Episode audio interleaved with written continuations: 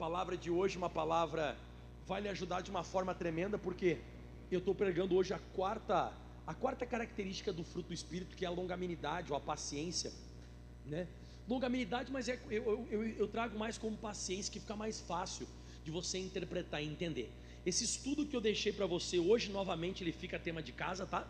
Ou você pode pegar nas costas dele aqui e anotar toda a mensagem de hoje.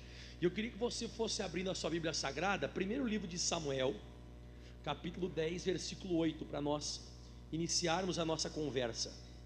Então, hoje nós vamos estudar sobre longanimidade. Estaremos estudando hoje sobre paciência. Paciência, longanimidade. Deus vai ajudar bastante você aqui.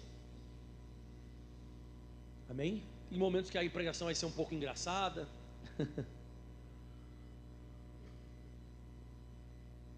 1 Samuel 10, 8. Posso iniciar? Então vamos lá. E tu, porém, descerás diante de mim a Gilgal, e eis que eu descerei a ti para sacrificar holocaustos e para oferecer ofertas pacíficas, e ali sete dias esperarás, até que eu venha a ti e te declare o que has de fazer. Então vamos interpretar isso aqui.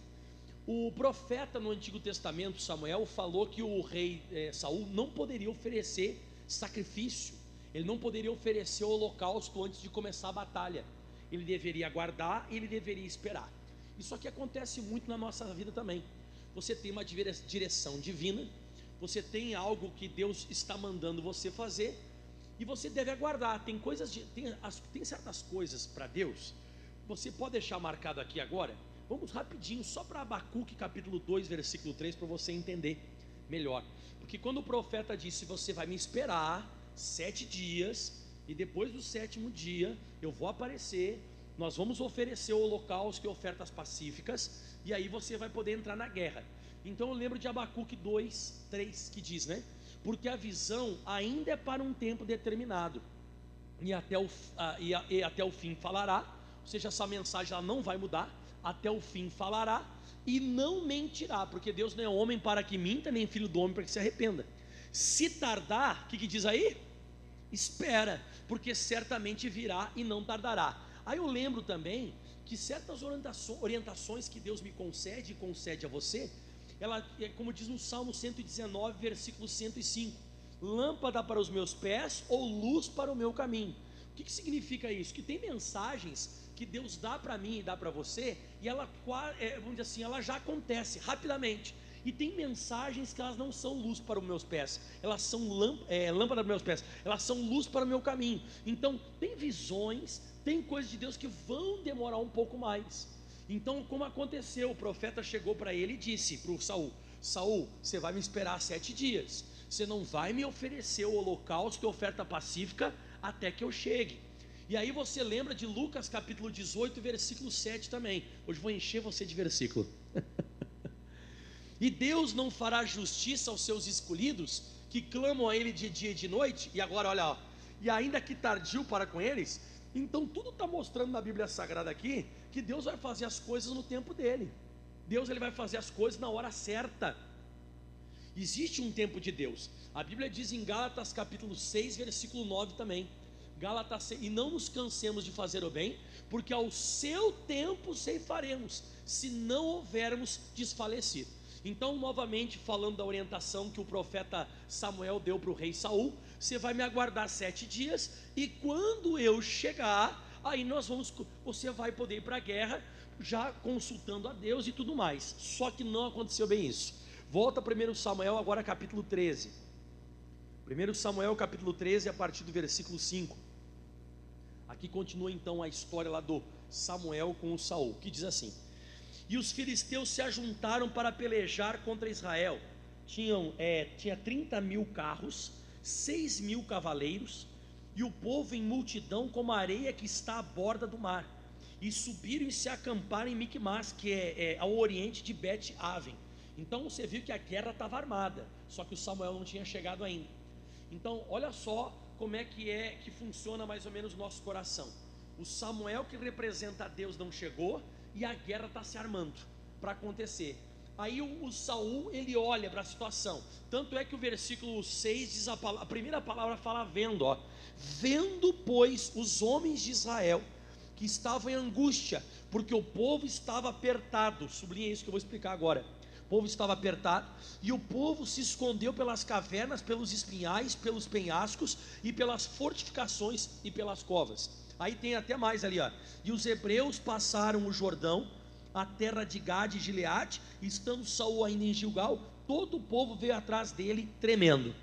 Então você vê que o Saul está sendo apertado, o povo está com medo, a guerra está acontecendo, ele está olhando para aquela situação toda acontecendo, o povo, como você viu ali, apertado, que significa pressionado, e ele tinha essa palavra de Deus, que ele deveria esperar.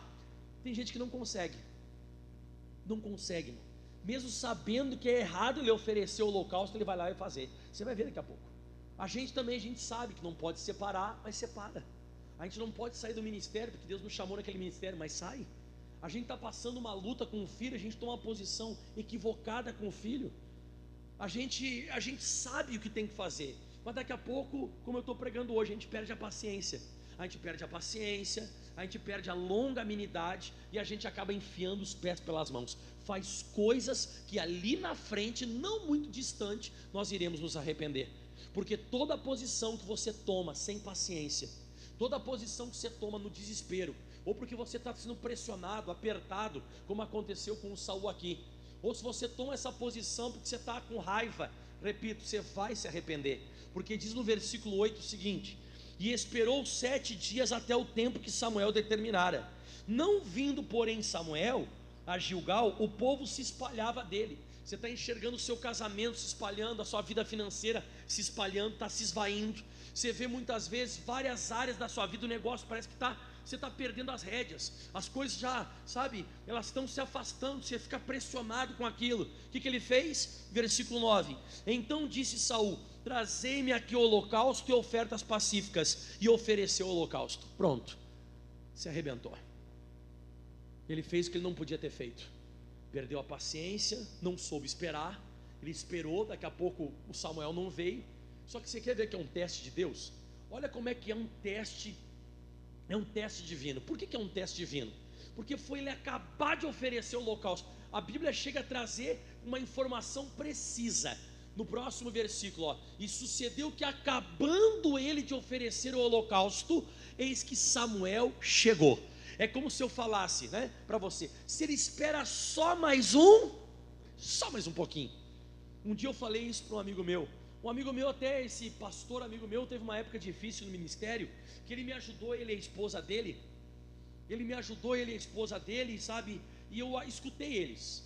Eu acabei ouvindo, dando ouvidos a eles, eu e eu não tomei uma posição que eu poderia ter tomado e eu ia me arrepender para sempre. Só que daí teve um período que ele passou quase a mesma situação que eu, uma situação difícil ministerial, e eu orientei ele, liguei para ele, falei com ele, não adiantou. Ele foi lá e pediu para sair da igreja, sair do, do ministério. Ele pediu para sair do ministério, a esposa dele não foi junto com ele, foi uma folhada. A esposa dele não foi junto com ele, continuou pastoreando na igreja, ele saiu. E na hora que ele saiu, ele saiu bem macho, né? Mas eu falei para ele: espera mais um pouquinho, as coisas podem mudar. Você está com uma pressão, a pessoa pressionada, ela perde a paciência. Você vai acabar se arrependendo. Não, adiantou falar para esse meu amigo, ele pegou e saiu. Irmãos, não passou muito tempo depois, ele se achou que estava por cima da carne seca, que tinha tomado a posição correta na vida dele. Hoje, o que mais ele gostaria de, que acontecesse com ele é que ele pudesse. Não dá mais. Todo pastor cadastrado na Igreja da Graça, que um dia é feito o distrato dele, ele não pode mais voltar como pastor. Ele pode voltar como obreiro, como membro da igreja, mas pastorear uma igreja nunca mais. Isso é um regimento interno da igreja. Mas eu avisei, eu falei para ele, eu disse, pastor do céu, calma, calma. Não adiantou, ele foi lá e enfiou os pés pelas mãos. Sabe de que eu me lembro quando estou falando sobre isso? Deixa marcado aqui que você vai ver a consequência do que é uma pessoa perder a paciência. A pessoa pegar estourar e perder a longanimidade. Eu já vou te mostrar aqui a consequência. Mas eu lembrei quando eu estava comentando esse meu, esse meu colega pastor, eu lembrei de Lucas capítulo 22, versículo 47. Deixa marcado aqui em 1 Samuel 13, tá? É, Lucas 22, 47 diz assim: E estando ele ainda falando, o Senhor Jesus, surgiu uma multidão, e um dos doze, que se chamava Judas, ia adiante da multidão, e chegou-se a Jesus para o beijar. Continua. E Jesus lhe disse: É, Judas, com um beijo traz o filho do homem. Então o Judas estava chegando, tinha uma multidão que estava com um pedaço de pau, eles estavam com um porrete na mão, eles estavam ali com um escudo, espada, eles vieram numa comitiva para prender Jesus. E quando eles chegam até Jesus, o Judas vai e beija o Senhor, por quê? Para identificar que aquele ali era Jesus, porque o, pessoal era tudo meio barbudo igual. Se você for ver esses, esses filmes antigos, você vê que todo o pessoal, o Pedro, o Paulo, o, o pessoal não são tudo meio parecido. E de fato, a roupa era parecida, o estilo que eles usavam na época, né? A barba, era tudo parecido. E ele foi lá e beijou para dizer assim: ó, esse aqui é o Senhor Jesus. Tá. Aí Jesus falou: traz o, o filho do homem com um beijo. Agora vem a matéria de hoje. E vendo a mesma coisa que aconteceu com o Saul. O Saul lhe ofereceu o holocausto porque ele estava vendo. Ele começou a ver o povo se espalhar, ele começou a ver, o coração começou a bater mais forte, ele sabia que ele tinha que esperar, mas aí o povo começou a pressionar ele, o pessoal foi para as cavernas, fortificações, fez besteira. Aqui é a mesma coisa. O calor da situação está aquecendo. O negócio está ficando difícil. O pedaço com o pessoal, o pessoal com um pedaço de pau, com escudo. O pessoal, o Judas vem e beija Jesus. E vendo os que estavam com ele o que ia suceder, que eles iam prender Jesus, disseram-lhe: Senhor, feriremos a espada. Você vê que eles fizeram um, fizeram um pedido para Jesus: feriremos a espada. Olha só o que aconteceu. E um deles feriu o sumo sacerdote, chamava Malco o nome dele, feriu o sumo sacerdote e cortou-lhe a orelha direita. Pá! E, e, e olha, irmão, vou te falar uma coisa. E eu não, eu creio, pelo que está registrado aqui, ele não deu para cortar a orelha. O apóstolo Pedro, quando ele foi bater, ele bateu para cortar a orelha? Ele bateu para quê? Para enfiar na cabeça. O cara que desviou e pegou na orelha, cortou a orelha do cara fora.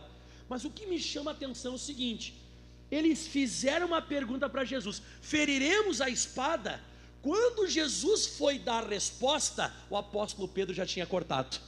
E sabe o que acontece no versículo 51? Olha só, lê só o início para mim, todo mundo, vamos lá. E respondendo, então, se ele espera mais um pouco, Jesus tinha respondido. E a resposta de Jesus não era para cortar ninguém. Está aqui escrito: deixai-os, basta. E tocando-lhe a orelha, o curou. Então, de vez em quando você faz um pedido de oração para Jesus, Jesus nem respondeu ainda, você já se separou. Você faz um pedido de oração para Jesus, Jesus, feriremos a espada. Quando Jesus vai falar assim, ó, ah, a orelha já está no chão. Você tem que cuidar, a gente tem que aguardar, a resposta de Deus vai vir. Olha para o teu irmão e diz assim: o Samuel vai chegar. Vai chegar ou não vai? Jesus vai responder ou não vai? Só que o perigo é: Jesus respondeu, só que a orelha já está no chão. O Samuel chegou e o holocausto já foi realizado. Volta lá primeiro Samuel capítulo 13. Quem está gostando da revelação aí? Cuidado, irmão. Um momento de fúria, você perde a paciência, fala umas besteiras, faz alguma coisa que você vai se arrepender para o resto da vida. E tem coisas que você até consegue voltar depois atrás e consegue reaver aquilo que você, aquela posição errada que você teve. Tem coisas que não tem mais como reaver. No caso desse meu amigo que eu contei para você. Né? Então, voltando aqui, nós estamos lá no versículo onde ele oferece o holocausto, que é 1 Samuel 13. O versículo 9 ele oferece o holocausto. O versículo 10 foi onde eu parei ali. Ó. E sucedeu que, acabando ele de oferecer o holocausto, acabando ele de cortar a orelha, Jesus responde: acabando ele de oferecer o holocausto, eis que Samuel chegou. E, Sa e Saul lhe saiu ao encontro, parece que até para enrolar a língua, né? Saul lhe saiu ao encontro para o saudar. e aí diz assim quando ele chegou, né? Então disse Samuel: Que fizeste? Disse Saul: Por quanto eu via, viu que eu te falei que a questão do olhar, ele, ele tira a nossa paciência? Você ficar olhando muito para a situação vai tirando aquela longanimidade e a paciência. Porquanto eu via que o povo se espalhava de mim, eu estava perdendo as rédeas, o pessoal estava fugindo, e tu não vinha nos dias aprazados, ou seja, o Senhor não veio, eu dei um jeito, você não pode fazer isso. E tu não vinha nos dias aprazados, e os filisteus já tinham se ajuntado em Micmas, você vê que é um ambiente de guerra, e a gente está passando por guerras, guerras familiares, guerras financeiras, guerras ministeriais e até interiores. E ele disse: Eu disse, não foi Deus que me disse, porque o que Deus tinha me dito era para esperar, mas eu disse. Então, se ele viu, ele perdeu a paciência. Eu disse, não foi Deus, Deus tinha me dito para esperar. Eu disse: Agora descerão os filisteus sobre mim a Gilgal, e ainda a face do Senhor não orei, e forcei-me a oferecer o holocausto. Então fui eu mesmo que fiz. Eu mesmo disse para mim mesmo que eu tinha que fazer. Você vê que ele criou uma história na cabeça dele? Os filisteus não tinham descido ainda. Eles não tinham sido atacados, mas ele falou: Não, eu comecei a dizer para mim mesmo, daqui a pouco eles vão descer. Eu não falei com Deus ainda, eu vou fazer alguma coisa. Aí você pode pensar que o Samuel possa, poderia responder o Samuel, né? É, tu está certo, eu não cheguei, tu fez a coisa certa. E, e, se eu não chego e os filisteus descem, é verdade. Tu fez, se eu não chego, tu tinha que tomar uma posição mesmo. Mas não é isso, não é isso que está registrado. A Bíblia diz que o Samuel chega e fala assim: então disse Samuel, agiste nessa mente. Eu vou bater um pouco pesado aqui, pode ser não? Pode ser não? Então vamos lá. Ele diz assim: ó, você foi um idiota. A palavra nécio é tolo ou idiota no dicionário. Então é como se ele chegasse e falasse: ó, tu foi um idiota. Você está pensando que você fez certo tomar essa posição? Você agiu como idiota. Você foi um tolo. E olha só como é, você vê que ele podia pensar: ah, o Samuel vai me vai passar a mão na minha cabeça e vai concordar comigo. Ele não chegou, fui lá e deu um jeito. Não, agiste como idiota, não guardaste o mandamento que o Senhor teu Deus te deu. E, e, e, te ordenou, porque agora o Senhor teria confirmado o teu reino sobre Israel para sempre. Isso aqui eu vivo falando. Toda vez que eu vou pregar essa mensagem, eu lembro que Jesus era para ser chamado Jesus, filho de Saul. Você vê que o reino dele seria confirmado para sempre. Não teria rei Davi na história. Se ele espera um pouquinho mais, ele receberia uma bênção perpétua. A Bíblia diz que o reino dele seria para sempre. Você nunca ouviria falar sobre o rei Davi. Você nunca ia fa ouvir falar do rei, nunca ia ouvir falar. Mas por ele não ter esperado, o, agora, olha a consequência que ele vai falar agora, versículo 14 Porém, agora, depois dessa falta de paciência que você teve, depois de você perdeu a longanimidade, você se desesperou, você tomou uma, uma posição com pressa, ele diz assim agora, né? É, que apagou ali, deixa eu ler aqui para mim. Né? Agora, 14. Portanto, agora não subsistirá o teu reino. Já tem buscado o Senhor para si um homem segundo o seu coração, que já lhe tem ordenado o Senhor que seja chefe sobre o seu povo porquanto não guardaste o que o Senhor teu Deus te ordenou. Você sabe que a gente vive falando que o Davi é um homem segundo o coração de Deus. Nesse enredo que eu estou pregando essa mensagem hoje, o que seria uma pessoa segundo o coração de Deus? Vamos ver se você é inteligente, segundo o que eu estou pregando hoje. O que seria uma pessoa segundo o coração de Deus? Uma pessoa que sabe esperar. Deus está procurando pessoas sobre a face da terra que tenham paciência até Ele aparecer. É esse tipo de gente que Deus está procurando. Deus está procurando pessoas que, diante de uma guerra, diante de uma pressão, diante, sabe, de uma situação que está te oprimindo, que você espere naquilo que Ele falou contigo, que você guarde o mandamento e não enfie os pés pelas mãos. É isso que Ele está procurando. E o Davi foi o cara certo, porque um dos primeiros mandamentos que o um primeiro mandamento não, um dos primeiros salmos que o Davi escreve Lá no Salmo 40, versículo 1, diz assim: Olha como Davi era um cara de, que esperava, né? Então, você vai escutar muito, muito mesmo as pessoas falando assim, muito, né? Ah, e Davi era um homem segundo o coração de Deus. Então, hoje você já sabe o que é ser segundo o coração de Deus. Quem já sabe? É uma pessoa que tem mais paciência, é uma pessoa mais longânima. É esse tipo de gente que Deus está procurando para ser chefe. Para ser chefe para ser uma pessoa que vai ter altos cargos sobre a face da terra. Você não pode colocar num alto cargo uma pessoa que não tem paciência. A pessoa que não tem paciência, ela vai explodir mais cedo ou mais tarde. Ela vai se desesperar, ela vai ficar ansiosa e ela vai colocar aquela empresa a pique, ela vai colocar aquele ministério a pique. Por isso que Deus falou assim: o chefe, o chefe tem que ter paciência. Deus falou claramente isso. Estou certo ou estou errado? Você tem que ser mais frio. Se você quer almejar uma coisa maior, se você quer um cargo maior, você tem que ter mais paciência. Porque para ser chefe do meu povo tem que ter paciência.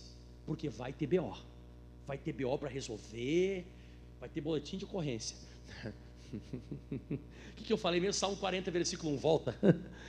Esperei com paciência no Senhor, e ele se inclinou para mim. Opa! Aqui já tem uma, uma, uma regrinha bíblica. Qual regrinha bíblica? Se você não tem paciência, Deus não se inclina para você. Deus vai colocar outro no teu lugar, como colocou no lugar de Saul. Agora, se você tiver paciência, ele vai se inclinar para você.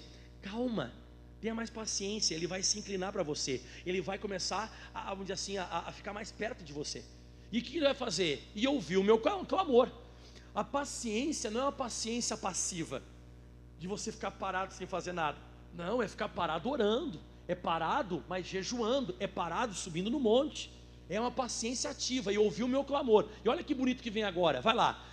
Aí você pode pensar, mas o, o Davi não estava passando uma luta tão difícil, vamos ver? Tirou-me de um lago horrível. Você sabe que tem momentos na nossa caminhada que vai ser horrível, é horrível, é um período horrível da sua vida, que dá vontade de você sair de casa, dá vontade de você mandar aquele filho embora, Dá vontade de você se separar da esposa, do marido. Quem já passou por situação assim? Dá vontade de chega, deu, deu, deu, deu, deu, acabou. Acabou, tu vai para lá, eu vou para cá, deu. Mas depois você vai se arrepender. Você vai acabar se arrependendo. Pega as tuas coisas, vai embora. Sai daqui sua praga. Aí você fala isso. Na hora, mas você perdeu a paciência.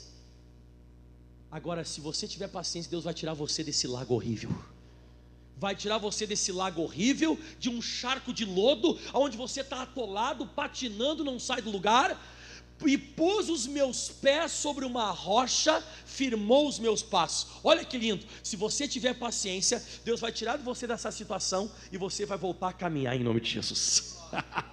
a tua vida vai continuar andando. Ele disse que ele vai tirar você desse lugar onde você não consegue caminhar. Você está num lago horrível, você está num charco de lodo, numa areia movediça. Você não sai do lugar. Se você tiver mais paciência e se você clamar a Ele, Ele tira e você volta a caminhar. Tua vida vai andar. Se você tiver mais paciência, tua vida anda. E aí, além de andar, você vai contar testemunho. Versículo 3: E pôs um novo cântico na minha boca, um hino ao nosso Deus. Não vai ser um testemunho, vai ser uma música, isso aí que você vai contar. Vai ser uma canção. E um hino, um novo cântico na minha boca, um hino ao nosso Deus. Muitos o verão e temerão e confiarão no Senhor. Esse era o rei Davi. Esse que esse aí o rei Davi, um cara que esperava. Não era o Saul, chefe, irmão. Pessoa de alto cargo não pode ser que nem o, o, o, o Saul. De qualquer coisa que é pressionado, o cara toma a posição errada. Qualquer coisa que acontece, o cara é pressionado, ele, ele, sente que ele, ele se sente forçado a fazer certas coisas. Ele vai perder o cargo já já. Mas olha só que coisa interessante. Vamos agora para Tiago capítulo 5 para ouvir mais sobre isso. Tiago capítulo 5. Dá uma glória a Deus. Tiago capítulo 5, versículo 7. Sede, pois, irmãos, pacientes. Quando você pega a palavra paciente, você lembra de uma pessoa deitada numa maca parada com anestesia e o doutor mexendo. Sim ou não? É um paciente. Você já foi paciente? Quem já foi paciente no hospital, de um doutor? Você fica lá parado. Você nunca vai ser uma pessoa paciente. O doutor vem lá tentar fazer um exame, você fica se mexendo. Você vai para cá, vai para lá. Você não está deixando Deus operar na sua vida. Você não está sendo paciente. Você tem que de vez em quando parar. De vez em quando a melhor coisa que eu e você nós fazemos é parar, irmão. É parar, é parar de ficar agitado e maluco e doido da cabeça. Então a Bíblia diz: sede, pois, irmãos. Ele está falando para crente aqui. Ele não está falando aqui para pessoa mundana, ele está falando para crente. Sede, pois, irmãos pacientes, até a vinda do Senhor, até ele se manifestar. E eis que o lavrador espera o precioso fruto da terra, aguardando com paciência, até que receba a chuva temporã e serôdia. Oh, glória a Deus! Você viu isso aqui registrado? Deus está comparando a pessoa paciente com o lavrador que o lavrador lhe faz? Ele planta a semente no chão, parece que ela some, desaparece, até parece que ele perdeu. Só que depois de um tempo ela vai brotando, ela se torna um caule, um tronco, depois tem galho, do galho daqui a pouco aparece a flor, a flor aparece o fruto, o fruto cresce, ele cresce e você come daquilo que você plantou. É assim que funciona. Só que não, a gente quer antecipar o negócio. Te pergunto, você está vindo na igreja ou não está? Está. Está fazendo campanha? Tá, você está jejuando de, de, tempo em tempo, você dá uma jejuada? Você não sobe no monte para orar? Isso aí você está plantando, você vai receber tudo isso aí. Calma. Ai, pastor, mas eu estou fazendo campanha, parece que não acontece nada. O lavrador também, ele planta, parece que não aconteceu nada. É isso que Deus está falando. Você tem que ter paciência. Você tem que ter calma, você tem que aprender a esperar. Tem coisas que não é no seu tempo. Ah, mas eu estou fazendo a campanha e não estou vendo nada. Pergunta para o lavrador lá quanto tempo ele espera para nascer laranja, para nascer a melancia, para nascer, sei lá, fala uma coisa que demora um pouco mais para nascer. Quê? Como? Jaca demora bastante para nascer? Não precisa tanto, senhor. Eu deixo forte isso, né? 40. Falei, caramba. Rapaz, já ganhei. Mas você está entendendo onde eu quero chegar? Não parece que ele perdeu a semente? Jogou no chão, parece que perdeu a semente, mas não perde. Você está fazendo a campanha, não está vendo nada por enquanto, daqui a pouco vai brotar. Se você tiver paciência, as campanhas, os propósitos, tudo que você está fazendo vai brotar. Tem uma hora que Deus passa a régua, fecha a conta e você é abençoado. Próximo versículo, continua. Posso continuar? A pessoa já está perdendo paciência comigo. Ah, beleza, então hoje você tem que ter paciência comigo, né?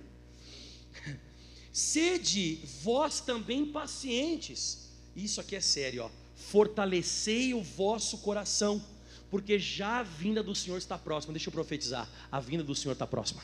Sobre essa palavra, Deus está chegando para abençoar você. Só que o teu coração está ficando fraco. A Bíblia diz em Provérbios 13, versículo 12, que a, a esperança demorada enfraquece o coração. Está ali, ó. A esperança demorada enfraquece o coração. Você está aguardando, aguardando, vai demorando, você vai enfraquecendo. Pastor, qual é o sintoma de uma pessoa que está fraca de coração e vai ser reprovada e não vai receber nada e vai demorar para caramba? Próximo versículo 9: Irmãos, não vos queixeis uns contra os outros, para que não sejais condenados ou reprovados. Eis que o juiz está à porta. Qual que é o sintoma que vai demorar muito mais para você receber isso aí? Murmuração. Se você está murmurando, você pode ter certeza que isso aí vai demorar muito mais que você possa imaginar. Porque a Bíblia diz que o juiz está à porta. O juiz está à porta, ele está um passo para te abençoar, mas ele está te julgando e você está murmurando e você está sendo condenado. Deus não quer escutar murmuração. A pessoa que tem paciência, ela não murmura, ela não reclama. Ah, mas está demorando, ah, porque nunca vem, ah, mas tu fez aquela oferta e não funcionou. Opa,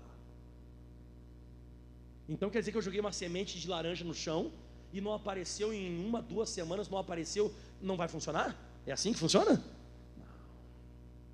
Não. É assim, mas você está se queixando. Você está se queixando, você está murmurando. Aí eu lembro do povo de Israel que não teve paciência para sair do Egito e chegar à terra, terra de Canaã. E ele, no meio do caminho, você já sabe o que eles fizeram. O que, que eles fizeram? Não paravam de se queixar e se queixava do Moisés, e se queixava do Araão, e se queixava de Deus, e murmurava do deserto, e murmurava da comida, e murmurava do pão, e murmurava, e murmurava, e morreram ali, e não chegaram. Passou oh, quanto tempo lá da jaca, irmão? 40 anos, qual do povo de Israel? o povo de Israel ficou 40 anos murmurando e não saiu do lugar. Então eu te dou uma dica: está demorando? Não murmura porque o juiz está à porta e ele vai bater o martelo e vai abençoar você. Pastor, então o que eu tenho que fazer em vez de ficar murmurando, reclamando? Porque reclama mostra que você está com coração fraco. E Deus só vai dar para a pessoa que tem coração forte. Olha só o que diz, como é que, que você tem que fazer então. Aqui eu vou acabar. É, diz 10. Meus irmãos, tomai por exemplo de aflição e paciência. Então, na hora que ele estava sendo aflito, ele tinha paciência. Então, nas aflições que você tiver, você vai pegar o exemplo que eu vou te dar agora. Então, meus irmãos, tomai por exemplo de aflição e simultaneamente, né, paciência, os profetas que falarem em nome do Senhor.